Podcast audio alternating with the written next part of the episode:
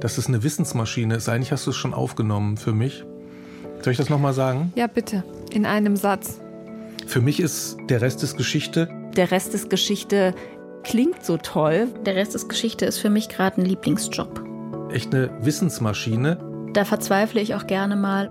Aber wo man nachher einfach rausgeht und zu einem bestimmten historischen Wissensgebiet und auch über die Gegenwart viel mehr weiß, viel komplexeres Wissen hat. Und dann weiß ich aber am Ende des Tages, wir können uns ins Gesicht gucken und freuen uns über das Produkt, dass es toll ist, dass wir was gelernt haben und dass im besten Fall auch das Publikum was gelernt hat. Ähm, ist das ein Satz? Naja, nicht ganz. Aber heute hier in dieser Folge von Der Rest ist Geschichte ist sowieso alles ein bisschen anders. Zum Beispiel habe ich mir vorgenommen, nie wieder eine Podcast-Folge mit so einer Collage anzufangen. Das machen alle, das ist öde, das sage ich auch gerne in der Öffentlichkeit. Aber was Antran und Jörg Biesler, die beiden, die sonst hier am Mikrofon sitzen, da sagen, das hat mich wirklich berührt. Ich konnte nicht anders. Und da ist noch so eine Sache. Eigentlich gibt es der Rest des Geschichte noch nicht lang genug, um die Entstehung als geschichtliches Ereignis einzuordnen. Ich meine, was ist ein Dreivierteljahr gegenüber der ganzen langen Menschheitsgeschichte? Und wer hat mich eigentlich ans Mikrofon gelassen? Ähm, ist es eigentlich komisch für euch, dass ich jetzt hier sitze und Fragen stelle? Du, ich nee. sehe dich ja nicht. Ja, du sitzt ja ständig da und stellst irgendwelche Eben. Fragen. Oder willst unsere, irgendwas von auf uns. unsere Ohren. Es ist eher komisch, dass ich Jörg sehe. Ja, ne? Ja. und also so höre in Reaktionen. Hören in Folgen tue ich ihn natürlich viel, aber sehen? Und was ich heute will, einen Blick hinter die Kulissen eines Podcasts gewähren, der mich, trotz seiner verhältnismäßig kurzen Existenz, wie kein anderer geprägt hat. Ich bin Karina Schröder und das hier ist Der Rest ist Geschichte. Der Geschichtspodcast vom Deutschlandfunk.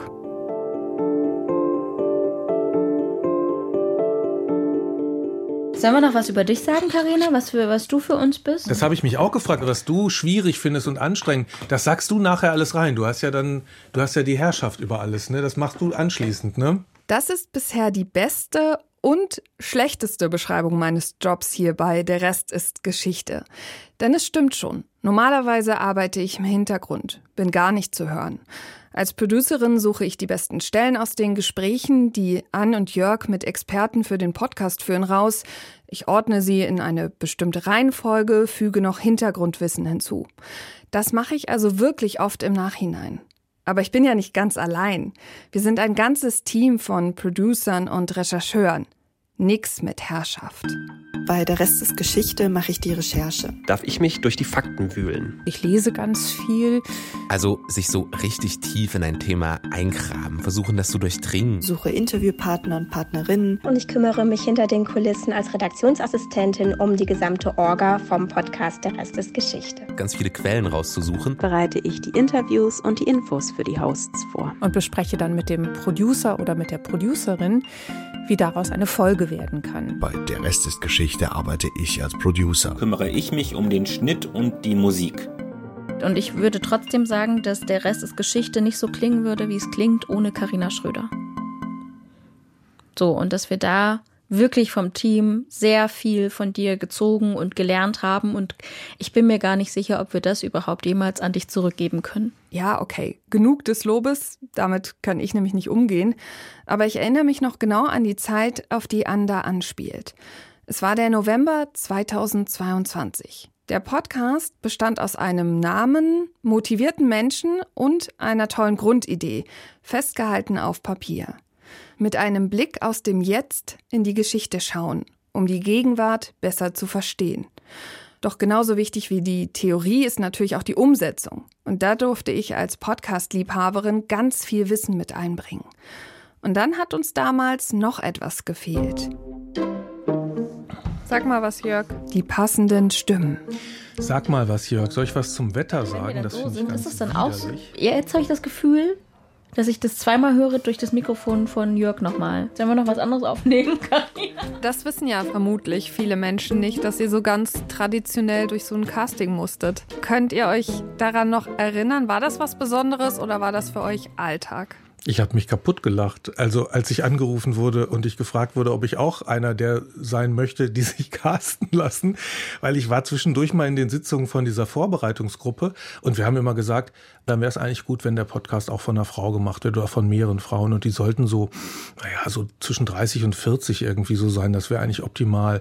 Und dann klingelte mein Telefon und man fragte mich, Vielleicht kennen viele mein Geburtsjahr nicht, aber so ganz so jung bin ich dann doch nicht mehr. Kreidezeit. Kreidezeit ungefähr. Ja. Wir machen auch ganz gern Witze darüber, dass Jörg alle wichtigen geschichtlichen Ereignisse selbst miterlebt hat. Ja, also ich habe die Dinos noch im Original kennengelernt. Ah ja, stimmt. Die Kreidezeit, das sind lebhafte ja. Erinnerungen deiner mhm. Kindheit, ne? Absolut.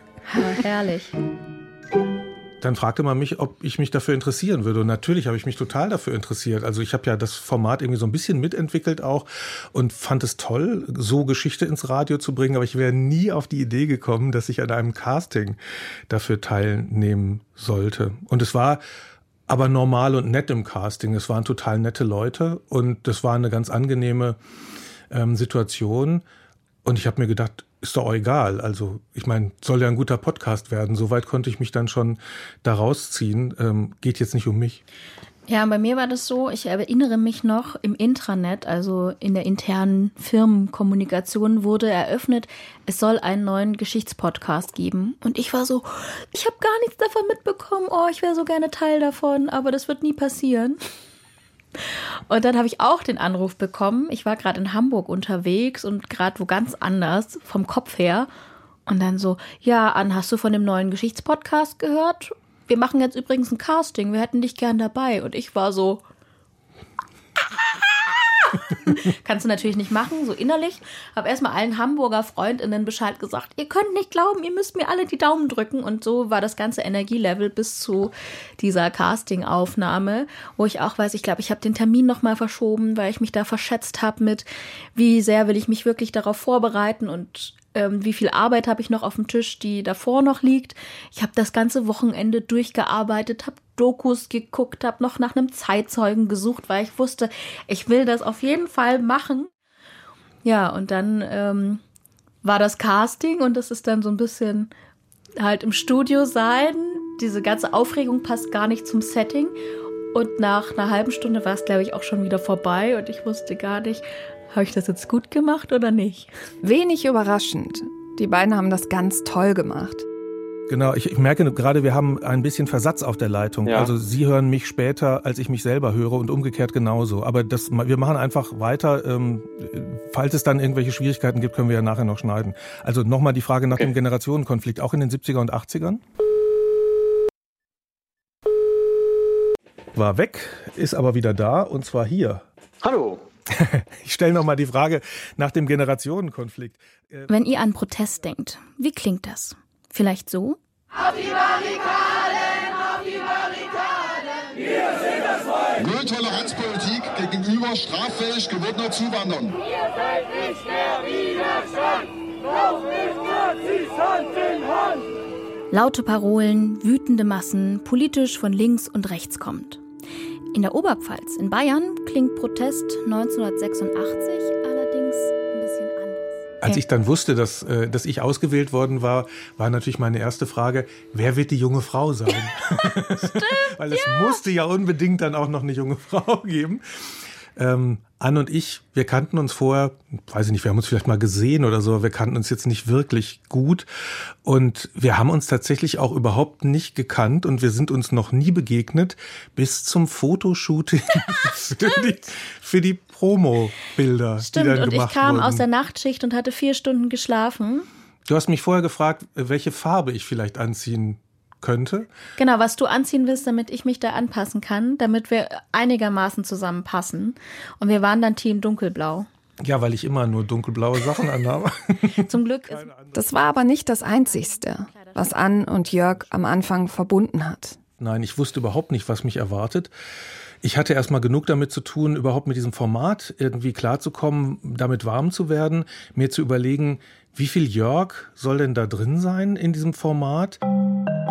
Und wie verhält er sich eigentlich zu den Themen? Weil eigentlich sind wir ein Geschichtspodcast und kein Jörg-Podcast. Trotzdem sind halt Anne und Jörg trotzdem irgendwie mit drin, mit dem, was sie so selber denken. Damit hatte ich so viel zu tun, dass für andere Gedanken eigentlich wenig Platz blieb. Man war dann wie in so einem Rausch, in dem man eine Folge nach der nächsten produziert. Aber ich würde sagen, bei den ersten zwei Folgen war ich schon noch sehr, sehr unsicher. Was mir davon am meisten in Erinnerung geblieben ist, dass wir beide eine gleiche Marotte entwickelt haben in der Vorbereitung äh, von der Rest des Geschichte, dass wir nämlich so viel recherchiert haben, dass wir uns gegenseitig gestanden haben, dass wir im Browser immer 20, 25, 30 Reiter offen haben mit den verschiedenen Seiten, auf denen Informationen zum Thema stehen und uns nicht trauen, sie zu schließen, bevor die Folge wirklich im Kasten ist, damit man alles nochmal nachgucken kann und nicht nochmal neu suchen muss im Netz, wo die wichtigen Informationen und dann natürlich auch die Verletzungen verlässlichen Informationen zum Thema zu finden sind. Das fand ich total lustig, dass dir genauso ging. Jörg, soll ich dir was verraten? Es geht noch weiter. Ich habe jetzt auch noch verschiedene Fenster offen für jede Folge. Und ich werde, also jedes Fenster steht für eine Folge und jedes Fenster darf erst geschlossen werden, wenn eine Folge zu ist. Und es sind auch manchmal drei Fenster mit 20 Tabs. Ohne den Rest des Teams wären es sicher noch mal zehnmal mehr Fenster mit hunderten Tabs. Zum Verständnis. An der Entstehung einer Folge sind neben den Producern wie ich immer noch zwei Menschen beteiligt. Einer, eine, die recherchiert, Themen sucht, die Hosts vorbereitet, Interviewpartner sucht und so weiter und so fort. Und eine Redakteurin, die haben wir auch noch. Da lächeln wir sofort alle, das kann, das kann nur keiner sehen. Wenn du Monika sagst, fangen wir alle an zu lächeln. Ja, zum Glück haben wir die. Das sage ich so oft, wirklich. Ja, Monika ist super. Normalerweise taucht Monika Dietrich wie ich immer nur im Abspann der Folge auf, als Redaktion. Darunter kann man sich wenig vorstellen. Sagen wir mal so, Monika ist das Herz und das Hirn des Teams. Karina. Also ich würde auch sagen, sie ist die gute Seele. Sie sorgt für gute Stimmung. Sie ist gleichzeitig ein Lexikon gefühlt. Welches Buch hat Monika nicht gelesen? Zu welchem Thema kann sie nichts sagen? Mir würde keins einfallen. Sie passt auch auf uns auf. Ist das alles in Ordnung bei den komplexen Themen? Äh, hat noch mal eine eigene Meinung dazu? Recherchiert noch mal Hintergründe? Ich weiß ehrlich gesagt nicht, wann sie das alles macht. Mit das alles meint Jörg auch die vielen Aufgaben, die Monika so tagtäglich übernimmt.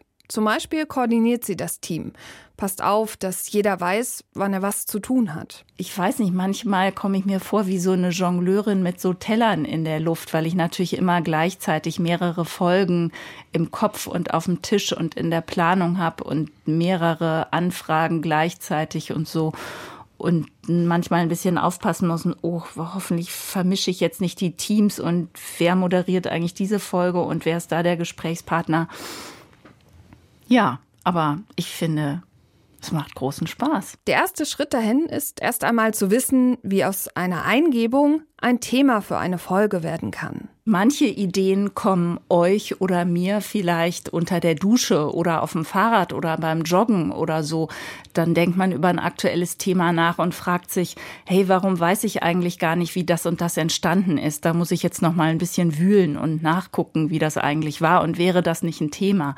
Aber dann treffen wir uns natürlich auch alle zwei Wochen im Team und überlegen, welche Themen wollen wir machen, welche Fragen gibt es und wir streiten manchmal auch darüber. Die einen finden, das ist ein super Thema, das sollten wir unbedingt machen in der Folge, die anderen finden nicht. Und aus diesen Debatten kommen dann manchmal ganz neue Gedanken und neue Ideen hervor. Also das ist auch so ein kreativer Prozess. Es gibt auch Autoren, die Vorschläge machen und sagen, das und das Thema würde ich gerne umsetzen. Und dann ist es im Team auch so eine Aufgabe, genau hinzugucken und vorzufühlen, was ist jetzt eigentlich genau hier die Frage, die wir stellen können. Und können wir die auch in einer Dreiviertelstunde sinnvoll beantworten, damit das nicht einfach nur so ein Sammelsurium wird. Und auch unsere Hörer machen Vorschläge übrigens, ziemlich gute auch. Und wir diskutieren dann auch darüber, über die Vorschläge, die die Hörer machen. Und manchmal setzen wir die dann ja auch um. Zum Beispiel die Folge, wie Kriege enden. Richtig, im Januar. Es ist euch sicher schon mal aufgefallen. Am Ende jeder Folge rufen An und Jörg auf, ihr könnt uns auch schreiben an der Rest ist Geschichte at deutschlandfunk.de. Und diese Mails, die kommen wirklich an. Monika beantwortet die alle. Und was mich sehr rührt, ist, dass wir Hörerpost bekommen, dass Leute uns schreiben und auch genau das schreiben und sagen, das finden sie super und dass sie solche Sachen gerne hören wollen, dass sie gerne verstehen wollen, warum sind Sachen heute so und was hat das eigentlich mit Voraussetzungen aus der Geschichte zu tun. Um das zu klären, setzen wir uns jede Woche hin, durchwühlen die Geschichte nach Antworten und stoßen auch immer wieder auf mehr Fragen. Was ich zum Beispiel auch total schön finde, wenn ich selber eine Folge vorbereite, ins Archiv zu gehen. Und das heißt leider nicht mehr tatsächlich in die Abteilung vom Archiv zu gehen, sondern an meinem Computer im Archiv rum zu recherchieren und zu gucken, was gibt's eigentlich an altem Audiomaterial. Das geht jetzt natürlich nicht, wenn man hunderte Jahre zurückguckt, da gibt's nichts. Aber so diese ganzen Sachen, zum Beispiel aus der frühen Bundesrepublik. Dass das Urteil des Bundesverfassungsgerichts falsch ist, meine Damen und Herren. Meine Herren, Sie können doch wirklich nicht erwarten, dass ich hier mich hinstelle und sage, das ist ein gutes Urteil. Oder ähm, auch internationale Politik aus den 50er, 60er Jahren. Sweltering with the heat of oppression will be transformed into an oasis of freedom and justice. I have a dream that my four little children will one day live in a nation where they will not be judged by the color of their skin, but by the content of their character. I have a dream today. Die Bundestagsreden oder solche Sachen, das finde ich erzählt so viel über diese Zeit und manchmal verliere ich mich ein bisschen darin. Da will ich nur ganz kurz einen bestimmten O-Ton suchen und weiß sogar, wann der gelaufen ist und dann will ich doch noch mal links und ach und was hat der noch gesagt und was gab es da noch für, ein, für eine Rede und das macht total viel Spaß, finde ich, in diesem, ja auch hier in unserer Schatzkiste im Deutschlandfunk natürlich in diesem Audioarchiv unterwegs zu sein und Sachen rauszusuchen und die möglichst zu verwenden in unseren Podcast-Folgen. Aus den Infos entsteht dann so eine Art Leitfaden, mit dem sich Ann und Jörg auf die Interviews vorbereiten. Das bedeutet trotzdem, dass sie bei den Gesprächen auch immer wieder überrascht und berührt werden. Ich weiß noch, als wir Offer Waldmann hatten und dann habe ich ihm gefragt, wie geht's dir gerade zur Israel-Folge? Und da war noch nicht der 7. Oktober und er erzählte trotzdem, dass da gerade auch wieder Raketen geflogen sind und dass sie auch wieder im Luftschutzbunker waren und ich dachte, ich kenne dich gar nicht. Und jetzt sind wir plötzlich da, direkt am Anfang vom Gespräch. Und ich wusste, es wird jetzt hart, das weiterzuführen und war gleichzeitig froh, dass er so offen und ehrlich mit uns gesprochen hat. Also ich gebe dir die standard-israelische Antwort dieser Tage. Persönlich geht es mir gut, allgemein geht es mir furchtbar. Das ist die Standardfloskel. Und da, wie soll ich sagen, das innere Ohr erwartet dann die ganze Zeit unter den ganzen Alltagsgeräuschen den Klang des Luftalarms. Ich habe zum Beispiel mit Jörg Witter gesprochen, ähm, der war katholischer Pfarrer ähm, und der hat sich verliebt. Und der war wirklich total verzweifelt, dass er sich entscheiden muss, ob er weiter seiner Berufung folgt, also Pfarrer ist, oder seiner Liebe. Und er hat sich dann letztlich für die Liebe entschieden und hat die Kirche verlassen. Und dass Menschen in solche Situationen gebracht werden, wir hatten außer Jörg Witter auch noch Hubert Wolf, den ganz prominenter Kirchenhistoriker in der Folge. Und er hat uns erklärt, dass es überhaupt gar keinen rechtlichen Grund dafür gibt, warum es ein Zölibat in der Kirche gibt, warum man als Mann keine Frau lieben darf oder eben auch einen anderen Mann oder wen sonst auch. Man darf einfach keine Partnerschaft eingehen. Das sind echt Folgen, die auch total emotional waren für mich. Ja, einfach so Geschichten von Menschen nochmal so persönlich erzählt. Also Astrid Kirchhoff in der Atomkraftfolge, als wir da über das ostdeutsche Uranabbaugebiet gesprochen haben und den Stolz der Arbeiter und Arbeiterinnen, die da wirklich viel Identifikation gefunden haben, einerseits und die das Arbeiten in so einer Uranhöhle einfach auch krank gemacht hat. Also eine Frau, die plötzlich Sturzblutung bekommen hat, da konnte ich mich natürlich als Frau auch ganz gut hineinversetzen und dachte, ich hätte doch da keinen Fuß mehr reingesetzt. Aber diese Frau war trotzdem und weiterhin und immer ihr ganzes Leben lang stolz auf diesen Beruf und dass sie da eine von wenigen Frauen waren, die da gearbeitet haben. Und das fand ich auch erstaunlich. Das hat mich getroffen und andererseits habe ich dann auch gemerkt, ah, du hättest zwar so reagiert, aber so einfach läuft es in der Geschichte nicht. Und das musst du dann auch akzeptieren, weil das waren die Zeitzeugengespräche, die Astrid Kirchhoff da geführt hatte. Also mir hat mal ein Bekannter geschrieben, nachdem er so, glaube ich, drei, vier Folgen der Rest des Geschichte gehört hat, was haben Sie eigentlich für einen tollen Job und mit wem Sie eigentlich alles sprechen können. Und ich habe mir das auch gedacht, weil wir echt so oft so tolle Experten und Expertinnen ans Mikrofon bekommen, die so begeistert sind von ihrem Fach. Sobald die Interviews im Kasten sind, fängt dann der Job als Producerin oder Producer, also Produzentin, Produzent an. Die besten Antworten aus den Gesprächen müssen dann noch mit den Fakten zusammengetragen werden und so entsteht ein Skript.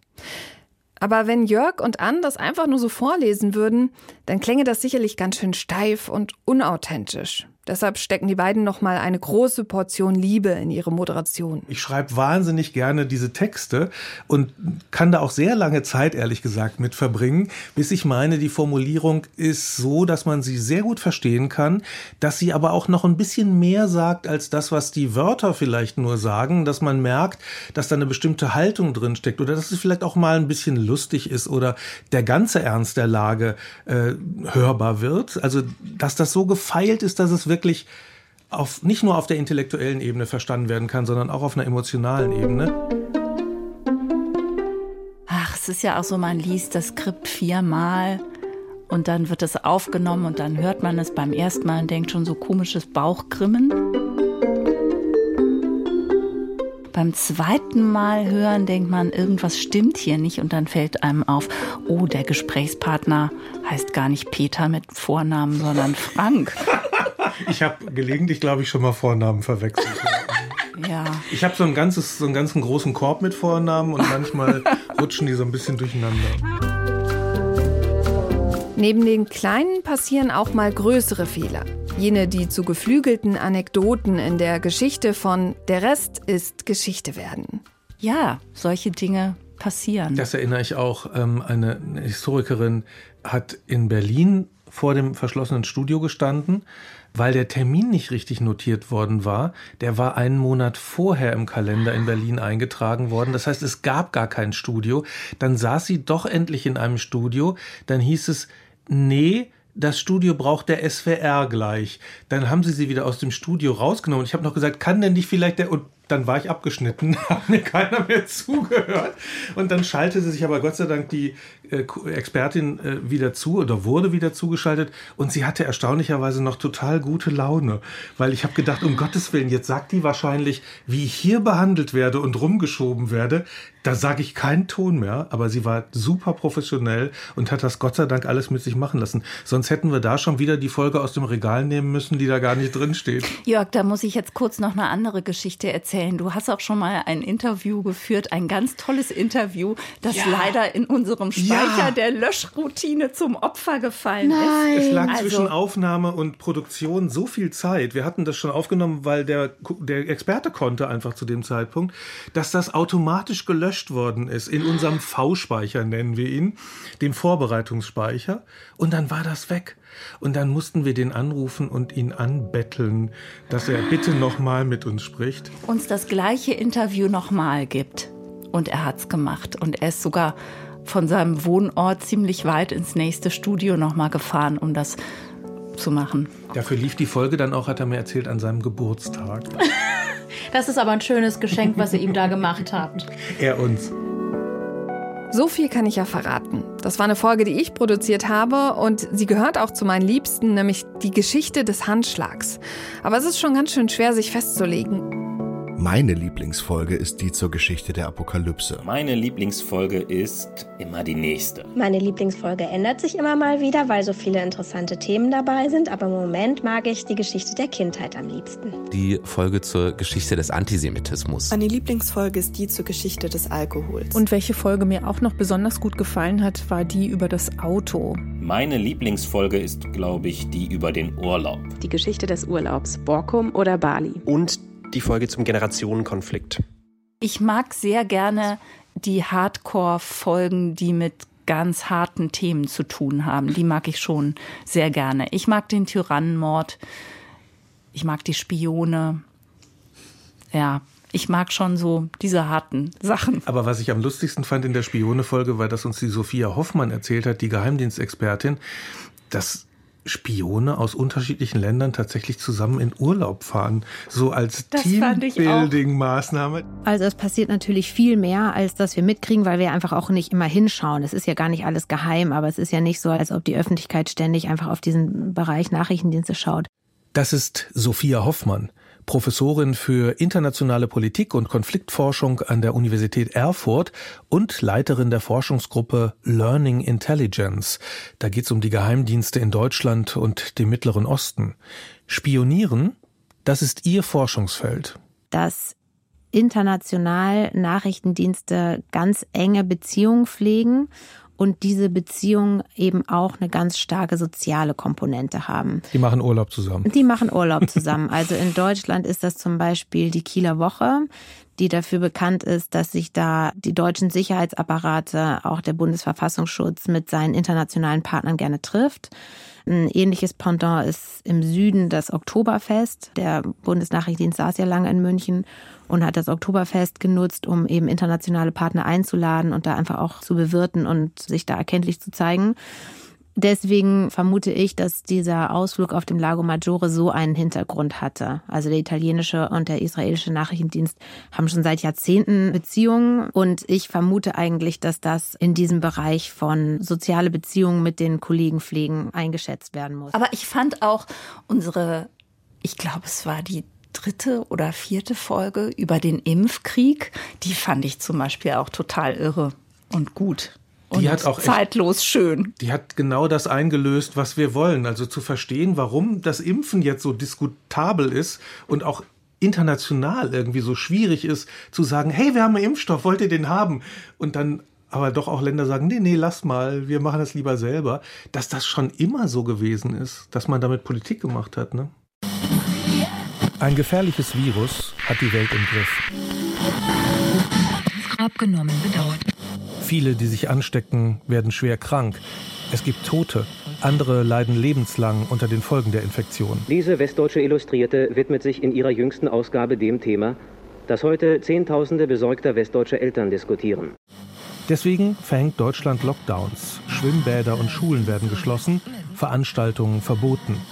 Das klingt nach Corona, darum geht's aber nicht. Voller Unheil ist der westdeutsche Sommer, denn die Kinderlähmung greift weiter um sich. In den 50er und 60er Jahren waren es Polio-Epidemien, die in Deutschland, vor allem in Nordrhein-Westfalen, die Menschen bedrohten. Wie gegen Covid-19 gab es auch gegen die sogenannte Kinderlähmung kein Heilmittel. Und wie in der Corona-Pandemie gab es einen Wettlauf um die Impfstoffe und eine Konkurrenz der politischen Systeme. Also in der Tat ist das Impfen oder überhaupt der Kampf gegen Pandemien, Epidemien immer ein Leistungstest auf den Staat. Ich habe eine Lieblingsfolge von Jörg. Und zwar die Urlaubsfolge. Ich, ich habe echt gedacht, boah, interessiert mich das jetzt, weil ich bin auch so eigentlich Fan, würde ich sagen, von harten Folgen. Und dann hat mich das so mitgenommen. Es war so unterhaltsam und gleichzeitig dachte ich doch auch wieder so ernst und es hatte so viele Aspekte, über die ich mir vorher nie Gedanken gemacht hätte. Und ich war ganz froh, dass wir das gemacht haben, obwohl es auch eine Folge war, an die ich jetzt nicht zuerst gedacht hätte, wenn ich jetzt ans Thema Geschichte denke. Ähm, ja, also frühere Debatten, da ging es gar nicht so sehr, ist es generell richtig, in Urlaub zu fahren, sondern da ging es darum, wer darf in Urlaub fahren, wer darf reisen. Da war es sozusagen immer, wenn Demokratisierungsschübe des Reisens kamen, also wenn in den Zeiten, in denen plötzlich mehr Menschen reisen, verreisen konnten, da gab es dann immer sehr große Debatten darüber, ist das richtig, wie reisen diese Leute, die sich das jetzt leisten können. Wer darf reisen? Und wer kann das überhaupt? Auch heute hat ja nicht jeder Geld dafür, aber es ist noch nicht so lange her, da konnten das überhaupt nur ganz wenige. Also das Reisen zum reinen Vergnügen. Vor dem Tourismus, was wir heute Tourismus nennen, gab es ja zum Beispiel die adlige Ausbildungsreise. Für jeden jungen Adligen war es obligatorisch, ein paar Monate, manchmal sogar jahrelang durch Europa zu ziehen. Und das nannte man die Grand Tour, die große Rundreise.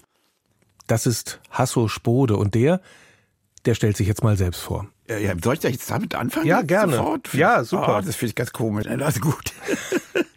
naja, ich, ich leite das Historische Archiv zum Tourismus an der TU Berlin und bin aber eigentlich Soziologe und Historiker und an der Uni Hannover und habe mich immer mit sogenannten Timeout-Phänomenen beschäftigt. Das heißt, nicht der Alltag der Menschen, sondern der Gegenalltag. Also was tun die, wenn die in die Kneipe gehen? Ja, ich habe also habilitiert über die Geschichte des Alkohols und dazu gehört eben auch der Tourismus. Das finde ich super interessant zu sehen, was für Auszeiten die Menschen haben und damit. Ich fand deine Rechtsextremismus-Folge unglaublich stark. Also das war wirklich emotional, persönlich, aber auch fachlich, hintergründig.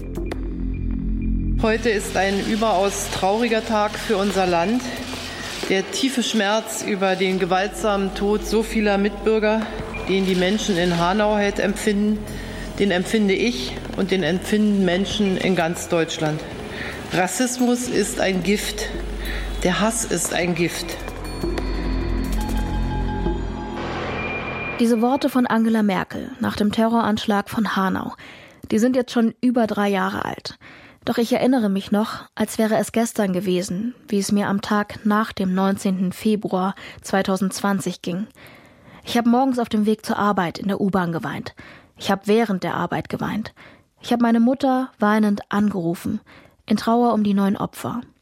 Gökhan Gültekin, Sedat Gürbüz, Said Nessa Hashemi, Mercedes Kerpac, Hamza Kurtovic, Willi Viorel Paun, Fatih Saraculu, Ferhat Unvar und Kaloyan Velkov.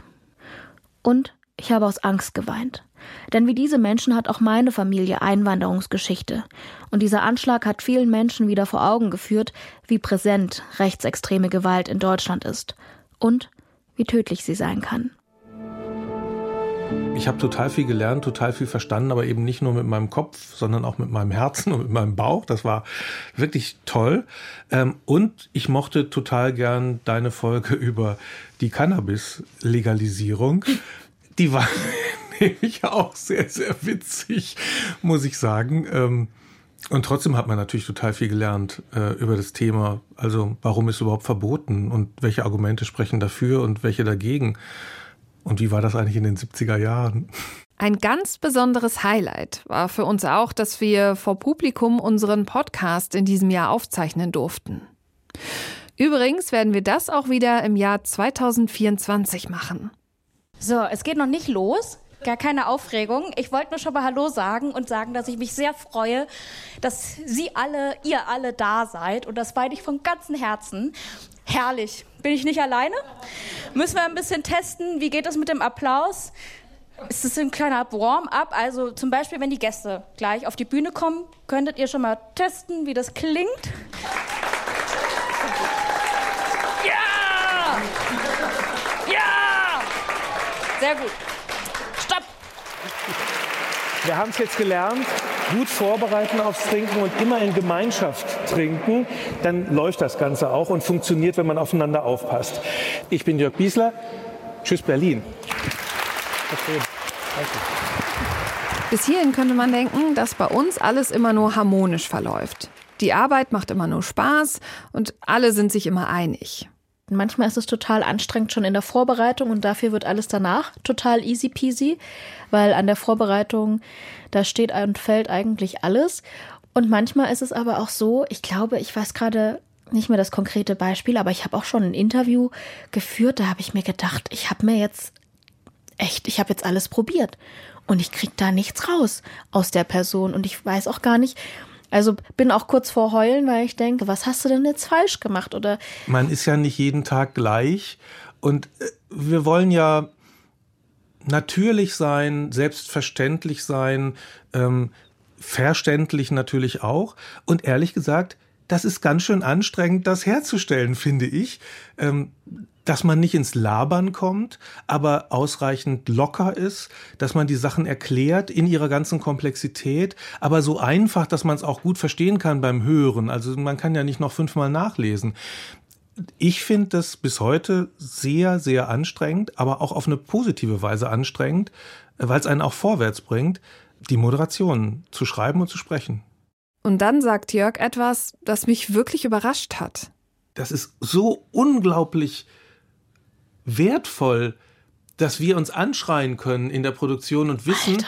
der andere schreit gar nicht. Eigentlich flüstert der ganz zärtlich, aber es braucht jetzt diesen Ausdruck dafür, damit er sich selber sozusagen wieder in den Griff kriegen kann in dieser Produktion. Das ist wirklich toll. Ich habe nie das Gefühl, ah, ich muss jetzt auf Karina Rücksicht nehmen, hm, ich muss total nett sein, weil die Arbeit ist manchmal auch schwierig und, und aufreibend und emotional. Und dass man diese Emotionalität zwischeneinander einfach stattfinden lassen kann. Also ans Anschreien, da kann ich mich nicht dran erinnern, aber an Emotionen schon. Heute mit Antran, hallo. Also. Das ist Jörg Giesler. Mhm. Das ist Jojo, der beste Moderator im Haus. ja, genau. So kriegst du mich so. zu Höchstleistung. Jetzt gleich versabbel ich mich wieder sechsmal. Let's go! Wie ich mich einfach immer selber so lustig abfeiere für so semi-lustige Sachen. Ist auch ein Talent von mir. Nein. Ich, ich, mich hat jemand hier hingesetzt, mir Kopfhörer aufgesetzt und sagt, ich soll Ihnen zuhören. Und hören Sie, hören Sie auch diese Stimme? Ich höre immer Stimmen hier. Kann ruhig Selbstbewusstsein. Selbstbewusstsein. So, nicht Selbstbewusstsein, sondern Selbstbewusstsein. Es gibt ein schönes Kinderbuch, da geht es genau darum. Ums Quetschen? Mit diesen, mit diesen, Wörtern zu spielen. Er quetschte sich, er quutschte sich, so kommen dann mit allen möglichen Vo Vokalen. Liest du das in deiner Freizeit? Hast du ein Kinderbuch für dich bestellt? Ja, mehrere, auch zum Ausmalen. Damit bist du fertig, lieber An. Gut. So, jetzt wirklich Tschüss. Solche Aufnahmen entstehen, wenn Ann und Jörg im Studio ihre Texte einsprechen. Ich muss dabei immer sehr, sehr viel lachen. Aber ein anderes Geräusch von mir, das ist eher bei Ann hängen geblieben. Ich mache gerne die Karina nach, wenn ich weiß, ich habe was noch nicht ganz perfekt gemacht, um es euphemistisch auszudrücken. Soll ich mal kurz? Stille? Ja, bitte dann weiß ich, okay, das können wir nochmal machen. ich weiß es mittlerweile schon, wenn ich anfange zu sprechen, dass es Karina nicht gefallen wird. Sie muss gar kein Geräusch machen. Ich, ich breche sofort ab und versuch's nochmal. Wie merkst du das? Mach mal. Nee, ich, ich höre es an mir selber. Also wenn ich jetzt, so. wenn ich eine Moderation machen würde und ich würde, würde sagen, im 19. Jahrhundert war es aber, und dann merke ich sofort, nee, das funktioniert nicht das ist nicht der Jörg, den die Karina für den richtigen Jörg hält. Ich glaube zu Recht. Ähm, und dann merke ich, ich bin stehe so ein bisschen neben mir und dann reicht allein der Gedanke daran, dass Karina zuhört, dass ich es merke. Dieser Wunsch, es richtig gut machen zu wollen und dass jede Folge etwas Besonderes ist. Das verbindet uns als Team. Bei der Arbeit an Der Rest ist Geschichte gefällt mir am meisten das breite Themenspektrum dass ich ständig Neues lerne und viele Ideen einbringen kann. Dass ich mich so richtig tief in ein Thema eingraben kann. Und ich habe auch noch bei keiner Folge gedacht, naja, das war jetzt ganz nett, sondern ich bin dann am Ende doch immer wieder überrascht, wie viel da zusammenkommt und was ich selber auch daraus gelernt habe. Dass ich mit viel kreativem Freiraum in die Vergangenheit schauen darf, um die Gegenwart besser zu verstehen. Und dann wieder mit den ganzen Leuten zusammen Möglichkeiten zu finden, wie kann man das am besten verständlich rüberbringen und vor allem, wie klingt das auch noch richtig gut. Dass jede Folge abhängig vom Thema ganz unterschiedliche Anforderungen, aber auch Freiräume für die klangliche Gestaltung bietet. Eigentlich das Allerbeste an der Rest des Geschichte ist, wenn aus der ganzen Arbeit, die man in eine Folge reingesteckt hat, und das fängt so ungefähr zwei Monate vorher an, bevor die Folge dann ausgestrahlt wird, wenn man dann vorm Radio sitzt, bei mir ist das tatsächlich häufig das Auto, wenn ich dann im Auto sitze und die neue Folge höre und höre, was daraus entstanden ist. Und das ist echt ein Moment, wo ich ungelogen immer mal Gänsehaut bekomme. Dass ich mit so vielen interessanten und kreativen Kolleginnen zusammenarbeiten kann, ist für mich das Schönste an der Rest des Geschichte. Und das führt uns wieder zum Anfang zurück. Ich finde das total toll, was wir machen. Und ich gehe jeden Tag ein bisschen schlauer aus diesem Funkhaus raus, als ich morgens reingegangen bin. Für mich ist das auch echt eine Wissensmaschine. Also ich habe Geschichte studiert, da weiß man natürlich nicht alles über die Geschichte, aber doch eine ganze Menge eigentlich.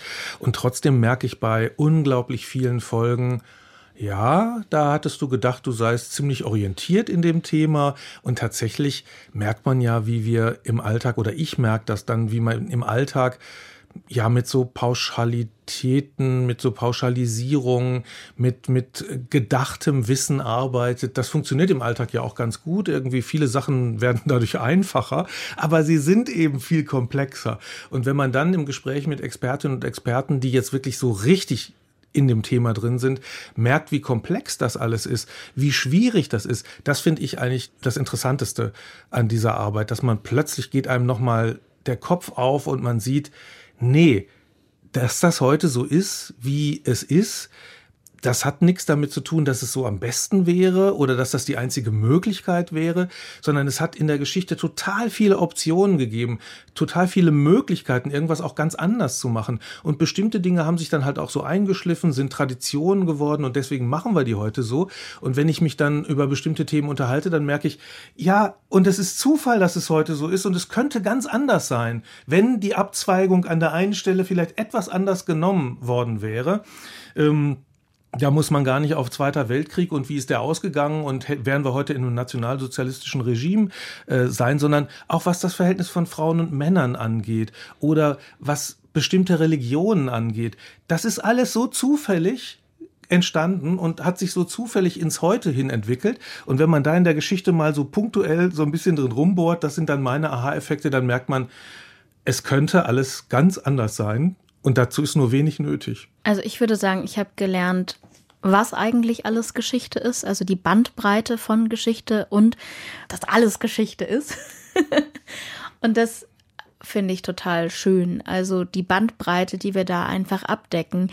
Weil wenn ich jetzt, ich, ich nenne immer den Schulunterricht, aber da denke ich so, wir hatten die, die Neandertaler, wir hatten die Griechen, wir hatten die Römer und dann hatten wir irgendwie viel Deutsches Reich und dann auch deutsch-deutsche Geschichte, aber Hindu-Nationalismus, die Geschichte von China, Israel, Hamas, das hatten wir alles nicht. Oder die Geschichte des Urlaubs, die auch noch mal überall so ein bisschen herumfischt. Und da bin ich einfach furchtbar dankbar, dass ich da gerade während meines Jobs so viel lernen darf. Und dass ich dann auch merke, dass Geschichte nicht nur ist, ein Satz, den Karina, glaube ich, zur Weißglut bringt. Wie war das damals? Wie ist das gekommen? Sondern, dass man da auch, wenn man denn was herausfinden will, ein bisschen konkreter fragen darf und auch reinschauen darf und sich da richtig eingraben darf und dass das Spaß macht, sich so in diesem Geschichtswissen zu suhlen oder Expertinnen dabei zuzuhören, wie die einem das vermitteln. Und dafür bin ich einfach furchtbar dankbar, dass ich das alles lernen durfte.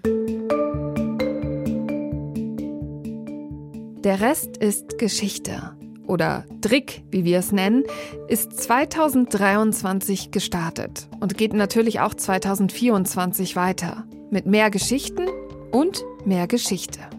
Beteiligt waren in diesem Jahr unter anderem mein Name ist Maximilian Prose. Josephine Kuban. Anja Reinhardt. Thomas Ibrahim. Astrid. Tim Baumann. Mein Name ist Sarah Paas. Imre Balzer. Und mein Dank geht an Jörg Biesler, an Tran und Monika Dietrich, die mir geholfen haben, diesen Blick hinter die Kulissen möglich zu machen. Ich bin Karina Schröder. Tschüss!